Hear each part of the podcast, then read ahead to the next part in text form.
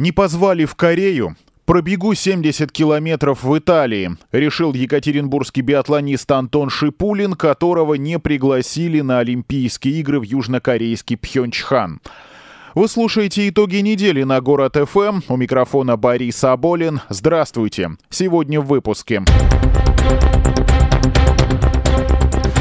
Минус конкурент, плюс неделя на конкурс Экспо Парка. А тем временем заявку Екатеринбурга на Экспо 2025 презентовали на Всемирном экономическом форуме в Давосе.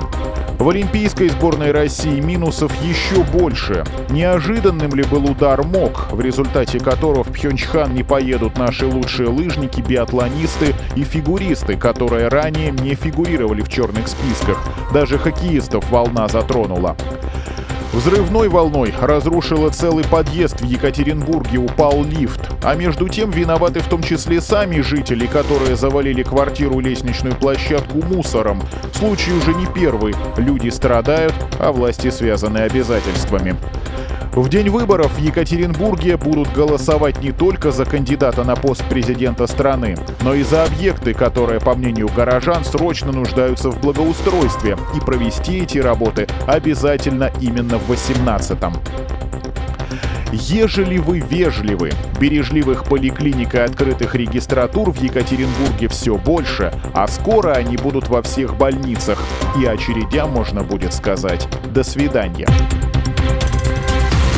четверг вечером Олимпийский комитет России опубликовал полный список российских спортсменов, получивших приглашение от Международного олимпийского комитета для участия в зимних играх в Пхенчхане. В общей сложности в составе команды олимпийские спортсмены из России выступят 169 атлетов в 15 видах спорта. Среди них всего 4 биатлониста – Двое молодых людей, Антон Бабиков, Матвей Елисеев, две девушки, Татьяна Акимова, Ульяна Кайшева. В скелетоне допущен вообще только Никита Трегубов. Интересно, что в четверг он выиграл юниорский чемпионат мира. Конькобежцев четверо, нет Павла Кулижникова и Дениса Юскова. Хорошо хоть наших саночников, обладателя Кубка мира Романа Репилова и призера многих этапов Семена Павличенко допустили. В фигурном катании вроде бы допущены основные наши надежды на медали, но разрушили два дуэта, дисквалифицировав Ксению Столбову из одной пары и Ивана Букина из другой. Даже сборная России по хоккею мужская не сможет рассчитывать на нападающих Валерия Нечушкина и Сергея Плотникова и защитников Антона Белова и Михаила Науменкова. Зато приятно, что разрешили ехать Екатеринбургсу Павлу Дацюку. Для него это уже пятая Олимпиада, на четырех предыдущих только бронза. А между тем, в очень серьезном послужном списке побед Дацюка не хватает только золота Олимпиады. И Кубок Стэнли выигрывал и дважды привозил в Екатеринбург, и чемпионом мира становился, и чемпионом российской суперлиги, и Кубок Гагарина в составе питерского сказа, который он ныне выступает, завоевывал. Так что болеем за Дацюка и за наших хоккеистов. В резерве же хоккейной сборной защитник екатеринбургского автомобилиста Никита Трямкин. Хороший друг и частый гость эфира «Город ФМ».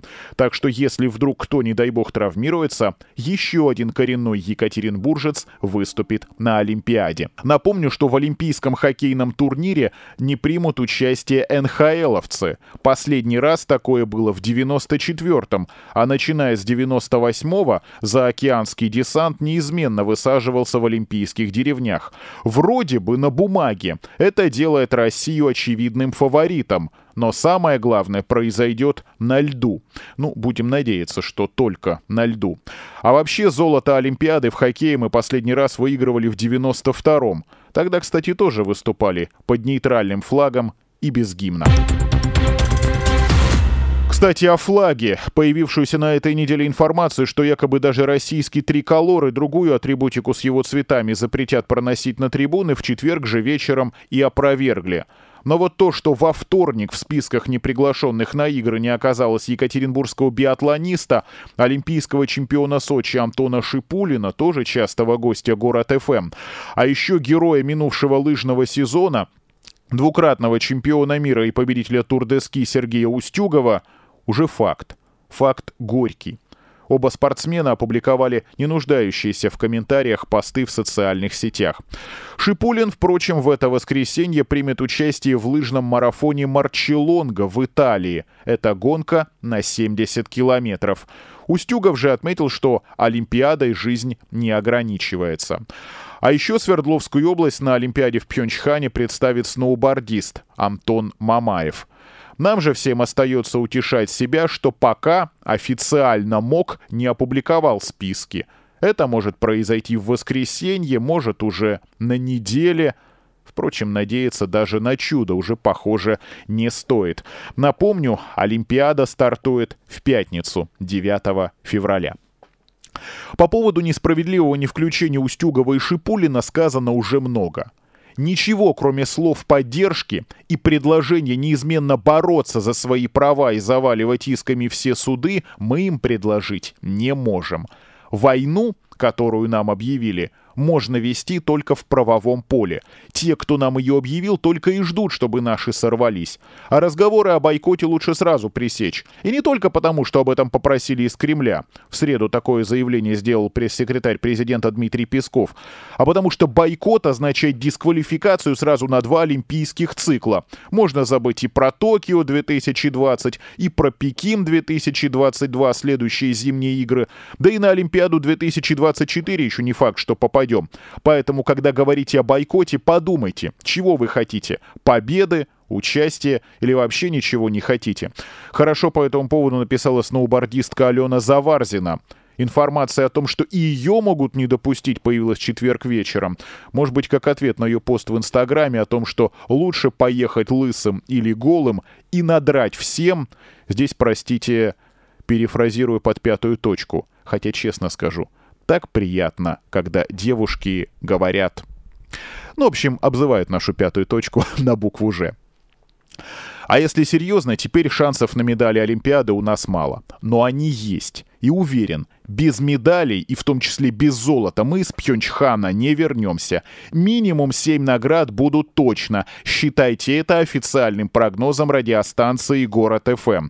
Правда, воздержусь от распределения, сколько именно будет золота, серебра и бронзы. Другое дело, что никто не гарантирует продолжение списания наших спортсменов.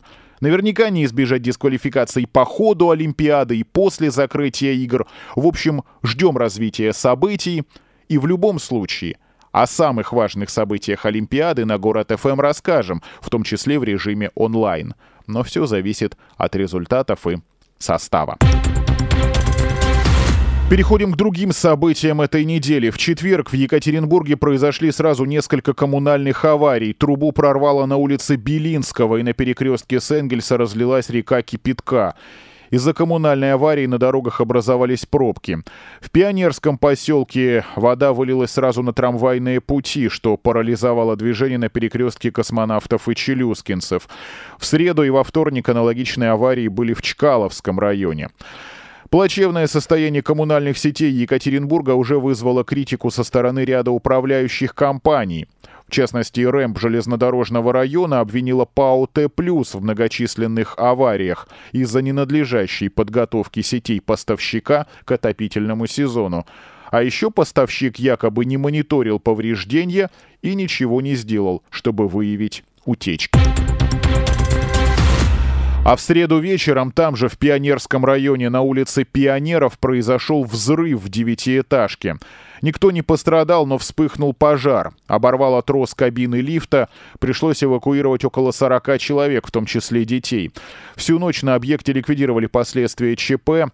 Работала специальная комиссия под руководством первого замглавы администрации Екатеринбурга Алексея Кожемяка. В четверг сотрудники ответственных служб пришли к выводу, что опасности для населения нет. Жителей трех поврежденных квартир отселили. Доступ в поврежденную секцию ограничен. В пострадавших пострадавшие квартиры не проведено электричество и газ. В целом же снабжение газом, электричеством и теплом функционирует в штатном режиме. Официально причины взрыва пока не названы. По предварительной версии, они просто шокирующие и глупые. Вот это точно, ни себе, ни людям, не говоря уже о нарушении закона. Закон запрещает курить в подъезде и хранить в помещении газовые баллоны. Но некий товарищ вышел в подъезд посмолить недалеко от баллонов, что и привело к сильному хлопку. Назвать его жертвой лично я не могу, потому что человек сам виноват. Более того, вот что выяснилось. Управляющие компании отмечают, что одна из квартир неблагополучная. Ее жильцы просто захламили общий коридор своими вещами и мусором и игнорировали предписание очистить пространство, то есть, проще говоря, все убрать. В итоге 11 января в секции произошел пожар. После ЧП управляющая компания вновь потребовала от собственников очистить место общего пользования от мусора. Опять никакой реакции. И 12 января сотрудникам управляющей компании пришлось самостоятельно вывозить мусор. Тогда этих газовых баллонов не было. Появились они в коридоре накануне взрыва. Их привезли гости одной из квартир. Как сообщили в областном МЧС, баллоны в помещении хранить нельзя. Виновника выявят, хочется верить накажут. А мне сразу вспомнилась история на прошлой неделе. Мы не включили ее в итоге недели, но сейчас аналогия напрашивается сама собой. Жительница дома номер 116 на улице Малышева, пенсионерка Ольга Фролова, оставила целый подъезд на полтора года без газа. Из-за долгов она за газ не платила и не пускала никого к себе в квартиру, чтобы перекрыть доступ, а всех остальных все-таки с топливом оставить. Более того, женщина таскала к себе в жилье всякий мусор и хлам с помойки, что привело к появлению тараканов, о которых, казалось, после 90-х мы уже можем забыть навсегда. В минувшую среду, э, то есть это еще на той неделе, не на этой, а на предыдущей, квартиру вскрывали судебные приставы. Все это под прицелом десятка телекамер, фотоматериалов в интернете полно. А мусора было столько, что газовики не сразу смогли добраться до трубы. Только на следующий день из нехорошей квартиры вывезли грузовик мусора. Сотрудники клининговой службы больше суток проводили уборку. В итоге газовики пустили топливо по стояку, а доступ в эту квартиру перекрыли. До этого, еще раз повторю, жильцы подъезда провели без газа полтора года, готовили еду на плитках. А что же сама виновница? А в самом деле, что взять с пожилого человека? К тому же одинокого, пусть физически неограниченного в возможностях, во всяком случае затаскивания мусора, но в какой-то степени беспомощного и относительно адекватного. В администрации Екатеринбурга в минувшую пятницу объявили, что женщине дадут второй шанс, пока не выселят, но если жилье снова превратится в помойку, Фроловой придется переехать. У этой истории, как и у взрыва на улице Пионеров, двоякий аспект – вот вы ругаете управляющие компании, муниципальные власти, а что сами при этом делаете, когда видите откровенно неадекватных соседей? Почему сразу не звоните участковому, квартальному, в социальные службы? Конечно, можно сказать, а с какой радости это должен делать я? Ну хорошо, не вы, но есть старший по дому или подъезду, есть председатель ТСЖ, ЖСК, директор управляющей компании. То, что они не всегда быстро и оперативно реагируют, вопрос другой. Но пока мы с вами сами будем сидеть сложа руки и ждать, когда что-нибудь упадет с неба, оттуда действительно что-нибудь упадет, но не каравай хлеба и алмазы. А то, что стряхнул с пальто в известном анекдоте известный писатель и потом произнес хорошо, что коровы не летают. Действуйте, не запускайте, не надейтесь на добропорядочность многих неадекватов, иначе они устроят вам веселую жизнь, как вышеупомянутые граждане. Полтора года без газа. Неужели никто не шевелился? В голове не укладывается. В завершение этой темы очень короткая ремарка по другой, которая с ней перекликается. В среду стало известно, что закон о штрафах за парковку на газонах могут отменить. Это произойдет 16 февраля, именно тогда решение примет Свердловский областной суд. Новый закон о штрафах для паркующих автомобилей на газонах действует с середины ноября. На сумму от 3 до 5 тысяч рублей штрафуют физических лиц и от 150 тысяч до полумиллиона юридических. Иск с требованием отменить закон подал один из оштрафованных еще в конце декабря за стоянку во дворе дома на улице Куйбышева. Дело в том, что на федеральном уровне закон все еще не принят, а у регионов при отсутствии формулировки в федеральном законодательстве нет полномочий вводить собственные правила на местах. Лично я против отмены этого закона, он должен быть, потому что газоны машинами пачкать нельзя. Буду очень рад, если в иске откажут. Но показателен другой пример. Пусть и нехорошо поступающий человек по закону, по этому же закону борется за свои права. Вот так и нужно поступать отстраненным от Олимпиады и думающим, что это несправедливо нашим олимпийцам, а также тем, кто считает свои права ущемленными недобросовестными сотрудниками ЖКХ или соседями. Еще раз подчеркну, поддерживаю обратившегося в суд только с этой стороны. Машину на газоне вы, уважаемый, поставили неправильно. И по закону, по идее, должны за это ответить. Это итоги недели на Город ФМ. Мы продолжаем. В пятницу Александр Ковальчик назначен министром экономики Свердловской области. Указ подписал губернатор Евгений Куйвашев. К выполнению своих обязанностей новый министр приступит в понедельник, 29 января. Ковальчик, до этого долго возглавлявший Екатеринбургский МУП «Водоканал», победил в открытом конкурсе на пост министра, который в этом году проводился впервые среду Антон Баков, единственный екатеринбуржец, который баллотировался на пост президента России, добровольно отказался от участия в выборах 18 марта и объяснил почему. Якобы проблемы возникли из-за второго гражданства – Романовской империи, которую сам Баков и создал. Это при том, что его команде удалось собрать необходимое для выдвижения 100 тысяч подписей. Я еще раз напоминаю, что президентские выборы пройдут 18 марта. На официальном портале Екатеринбурга есть информация, в том числе, где проголосовать тем, кто будет во, в день выборов на службе, тем, у кого есть ограничения по здоровью, телефоны, горячие линии, колл-центра, центры избиркома. Что касается самих кандидатов, то известно, что на следующей неделе, в четверг 1 февраля, Екатеринбург посетит кандидат от КПРФ Павел Грудинин. 7 февраля ждем в уральской столице лидера ЛДПР Владимира Жириновского. Это официально. А вот официальная информация о предвыборном визите в Екатеринбург действующего главы государства Владимира Путина пока нет, хотя в СМИ информация неоднократно поднимается со ссылкой на знакомые с ситуацией источники. Жители Екатеринбурга 18 марта смогут проголосовать не только на выборах президента. Во вторник рабочее совещание провел первый замглавы город администрации Алексей Кожемяка, а в четверг стало известно, что на 315 избирательных участках можно будет выбрать проекты общественных территорий, подлежащих первоочередному благоустройству в нынешнем году. Отдать свой голос может любой житель Екатеринбурга с 14 лет. А в среду на официальном городском портале появилась еще одна информация, что с 5 по 9 февраля в пяти крупных торгово-развлекательных центрах будет сбор предложений. 5 февраля в Мегаполисе у Южного автовокзала метро Чкаловская, 6 февраля в Карнавале, 7 февраля в Гринвиче, 8 февраля в Глобусе на Щербакова 4 и 9 февраля в Радуга-парке. А в пятницу на официальном портале Екатеринбурга появился еще и специальный опрос на заданную тему, где перечислены все объекты. С дизайн-проектами также можно ознакомиться в специальном разделе на Екатеринбург РФ. А в день выборов все изучить можно непосредственно на избирательных участках.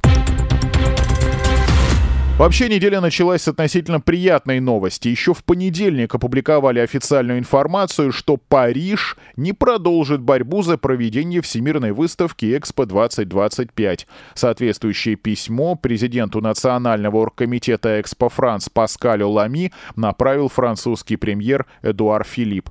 По его словам, причины — структурная слабость экономической модели проекта и отсутствие частных инвестиций. Таким образом, у Екатеринбурга стало одним конкурентом меньше. Теперь вместе с нами на Экспо 2025 претендуют столица Азербайджана Баку и японская Осака. Решающее голосование пройдет в ноябре в Париже, который хотя бы таким образом будет причастен к Экспо 2025. В минувшие выходные в посольстве России там же в Париже состоялся торжественный прием, который сопровождали презентация заявки Екатеринбурга на право проведения Экспо. Посол России во Франции и княжестве Монако Алексей Мешков подчеркнул, что Екатеринбург со всей ответственностью подошел к подготовке проекта, а вице-губернатор Свердловской области Александр Высокинский обратил внимание на то, что Екатеринбург готов построить самый большой по площади выставочный комплекс в истории — 555 гектаров. В четверг на этой неделе заявку Екатеринбурга обсуждали, она стала одной из самых важных тем в повестке работы российской делегации на Всемирном Всемирном экономическом форуме в швейцарском Давосе. И в среду в Екатеринбурге, в самом Екатеринбурге, продлили до 1 февраля конкурс проектов на разработку концепции экспопарка. Ознакомиться с условиями этого конкурса, тех заданием и подать заявку можно на сайте Экспо 2025. С 1 февраля по 1 марта будут принимать конкурсные предложения, а 22 марта подведут все итоги.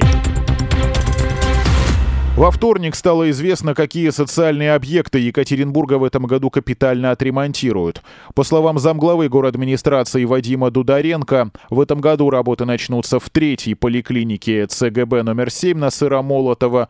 Ремонт пройдет в два этапа, чтобы не прекращать прием пациентов, и за два года все должно завершиться. Отремонтируют две женские консультации во второй и шестой ЦГБ. Начнется капитальный ремонт школы на 300 мест на Комсомольской, 63 и в школе на улице Избирателей на Уралмаше, но здесь необходимы субсидии из областного бюджета. Что касается детских садиков, в этом году основной упор сделают на разработку проектов для проведения ремонтов ветхих зданий. Но во второй половине года запустят в эксплуатацию детский сад на улице Полисадной, 14 на 100 мест. Во вторник заместитель главы администрации Екатеринбурга Сергей Тушин провел совещание с руководителями и представителями управляющих организаций. Им рассказали, какими именно будут изменения в квадрате улиц рядом с центральным стадионом. Все подробности в материале Павла Рубцова и Анастасии Некрасовой. Схему организации движения личного и общественного транспорта на время подготовки и проведения игр чемпионата мира по футболу 2018 представила администрация Екатеринбурга.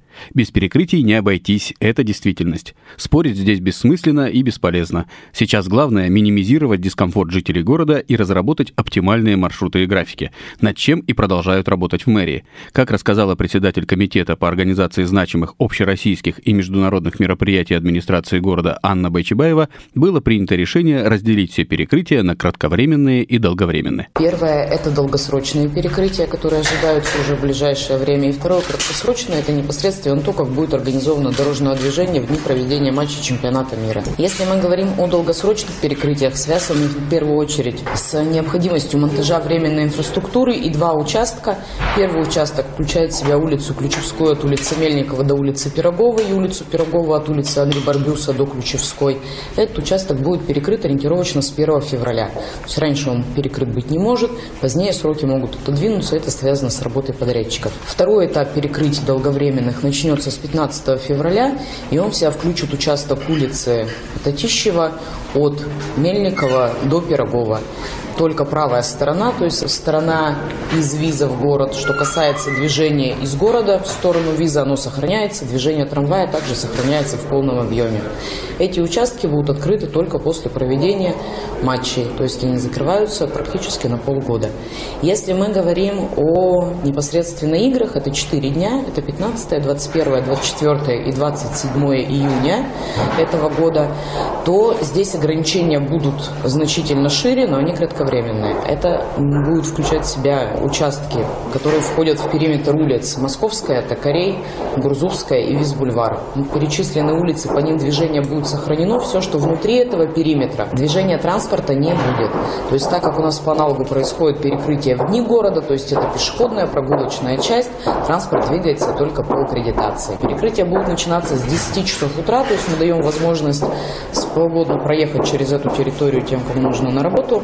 С С 10 часов утра начнутся перекрытия. Речь идет только об ограничении движения для общественного транспорта и автомобилей горожан, которые не проживают в районе, прилегающем к центральному стадиону. В зону перекрытия попали 64 многоквартирных дома. Все их жильцы смогут получить специальную аккредитацию, которая позволит передвигаться на автомобиле по перекрытым улицам по особому графику. Мы понимаем, что в периметр перекрытия попало большое количество жилых домов, это 64. Мы предоставляем жителям, не работающим, а проживающим в этом районе, получив аккредитацию, передвигаться по перекрытому периметру более длительное время. В случае, когда у нас игра начинается в 5 часов вечера, это 15 числа, двигаться по аккредитации можно будет до 12 часов. Две игры у нас начинаются в 8, 21 и 24. Здесь можно будет по аккредитациям проезжать до 15.00. И игра 27 у нас начинается в 19.00. Здесь можно будет двигаться по аккредитациям до 14.00. Для того, чтобы получить аккредитацию, 10 февраля мы разместим всю необходимую информацию в разделе «Транспорт» на сайте города-организатора, сайт Екатеринбург 2018. То есть там можно будет скачать анкету, заполнить эту анкету, принести ее в СЖ или управляющую компанию. После этого все анкеты уходят на проверку. Принцип у нас один человек, одна машина. То есть э, в аккредитации будет указан и водитель транспортного средства, и само транспортное средство. Проверяются они также совместно. После этого жители в мае, начале июня получают готовые аккредитации.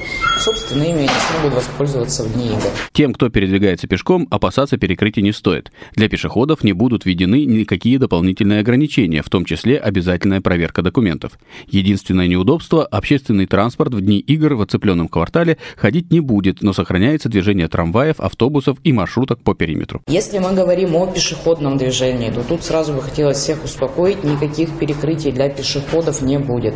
На общественном транспорте пешком к любому дому, к любому подъезду можно будет подойти, как в дни игр, так и в моменты перекрытий долговременных. Мы разработали все схемы проездов, необходимые для экстренных служб. Это полиция, скорая, газовые службы, ну и прочие коммунальные службы. Э, каждому дому, каждому участку есть возможность проезда. Никакой пропускной системы, никто не будет спрашивать у них документы, то есть все в обычном режиме. И даже если мы говорим с вами о долговременных перекрытиях, о том, что сейчас будет перекрываться улица Татищева и Ключевская, и по сути вот эти участки прямо войдут в состав территории центрального стадиона. Но здесь сразу надо говориться, что ограждения, заборы ставятся по границе улично-дорожной сети. То есть они не заходят на тротуар, тротуары остаются и по Пироговой, и по Ключевской, и по Татищево, тротуары остаются свободными. Самые масштабные изменения коснутся жителей улицы Крылова. Сейчас на ней организовано одностороннее движение, но уже с 1 февраля знаки заменят, и машины будут двигаться в двух направлениях. Это необходимо, чтобы обеспечить жителям расположенных там домов комфортные условия. Крылова мы меняем движение, да, от Анри Барбюса до Ключевской движение было одностороннее. С 1 февраля, с момента введения ограничений, движение будет двухсторонним. Одностороннее движение на этом участке не позволяло жителям домов проехать, поэтому, когда мы согласовывали график перекрытия, мы сразу изменили схему движения здесь. И он сохранится двухсторонним, собственно, вот на ближайшие полгода. Периметр полностью перекрытого участка на время проведения игр, а это 4 дня, составляет около 6 километров. Внутри этой территории, кроме жилых домов, располагаются офисы, производственные и коммерческие объекты. С руководителями организаций, работающих рядом с центральным стадионом, также проводились встречи, чтобы найти компромисс. Никаких ограничений по работе тех или иных предприятий, будь то предприятия сферы торговли, питания или услуг, их нет. Единственное, мы в течение этого года достаточно большую работу проводили как раз с юридическими лицами, которые расположены в периметре, потому что если для жителей мы предоставляем возможность аккредитации, то для работающих, учитывая тот объем, который там есть, мы это сделать не можем, потому что в противном случае объем транспорта будет очень большой. Поэтому здесь отдельно мы работали с каждым учреждением, и в том случае, если у учреждения специфика позволяет ему сделать выходной на эти 4 дня, мы настоятельно рекомендовали закрыться на 4 дня, чтобы не перемешивать потоки. Но здесь даже речь идет не о 4 днях, а 3, потому что один день-то и так выходной, воскресенье. Сами предприниматели не только не противятся решениям администрации, но и идут навстречу, понимая значимость события.